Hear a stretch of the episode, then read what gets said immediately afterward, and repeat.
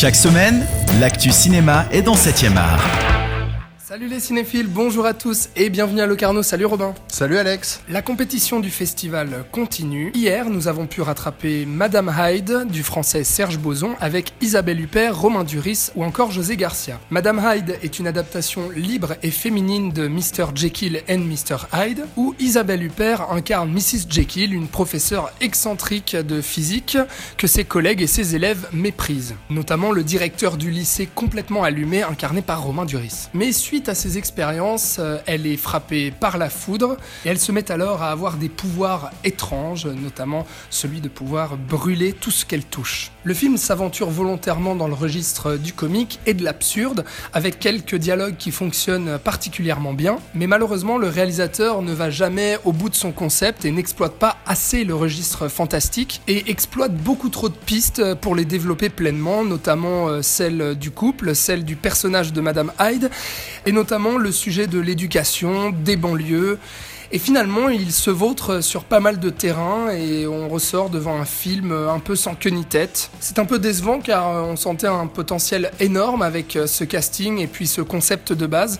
Mais voilà pour euh, Madame Hyde. Robin, l'autre jour, euh, tu as pu voir un documentaire suisse qui t'a particulièrement plu et dont tu aimerais nous parler aujourd'hui. Voilà, c'est euh, Willkommen in der Schweiz de la réalisatrice Sabine Giesiger qui raconte l'histoire d'un petit village du canton d'Argovie qui, suite à la euh, tu t'en souviens certainement, en été 2015, de tous ces, euh, bah, réfugiés en qui, qui, arrivent en Europe, eh bien, ce petit village décide d'aller contre euh, ce que veut faire la Suisse, c'est-à-dire répartir les réfugiés dans les différentes communes.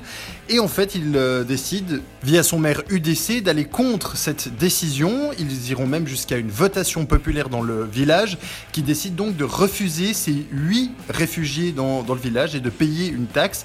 Et on va suivre en fait euh, vraiment sous forme de documentaire le côté de l'UDC, donc du maire, le côté de ceux qui se battent en faveur des réfugiés, notamment dans le village. Et euh, on va suivre euh, aussi l'histoire de, de l'immigration en Suisse. C'est très intéressant, c'est évidemment très politique, mais ça replace bien le contexte tant historique que actuel sur euh, cette question des réfugiés en Suisse. Et c'est plutôt intéressant. Et on revient à la compétition. Aujourd'hui sera présenté Did You Wonder Who Fired the Gun de l'américain Travis Wilkerson, qui signe un film politique et également autobiographique et qui revient sur l'enquête d'un crime familial euh, un crime de sa famille, puisqu'il s'agit de son arrière-grand-père, qui était un raciste blanc du sud de l'Amérique, et qui avait assassiné un noir, Bill Spann, en 1946. Bizarrement, le meurtre est devenu un secret de famille scrupuleusement tu, et voilà pourquoi Travis Wilkerson a souhaité revenir sur ce cas. Pour nous le raconter, il joue le narrateur et calque son récit sur euh, des images de la nature, des images d'arbres, euh, de routes, et également des interviews d'archives et de télévision.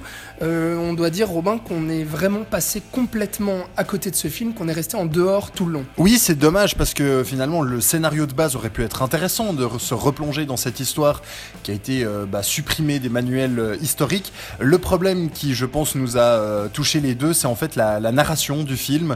comme tu l'as dit, vraiment avec bah, voilà, cette voix off qui est constamment présente. Et puis finalement, ben, l'image ne raconte pas tant que ça. C'est souvent euh, ben, voilà, des plans d'arbres, des plans même noirs tout simplement, avec de la musique, ou, euh, des plans qui, n'ont pas forcément de rapport avec ce qui nous est raconté.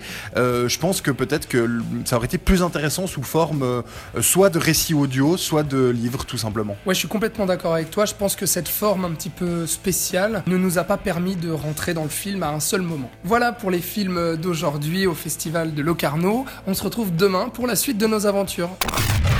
7 art, toute l'actu cinéma sur cette radio.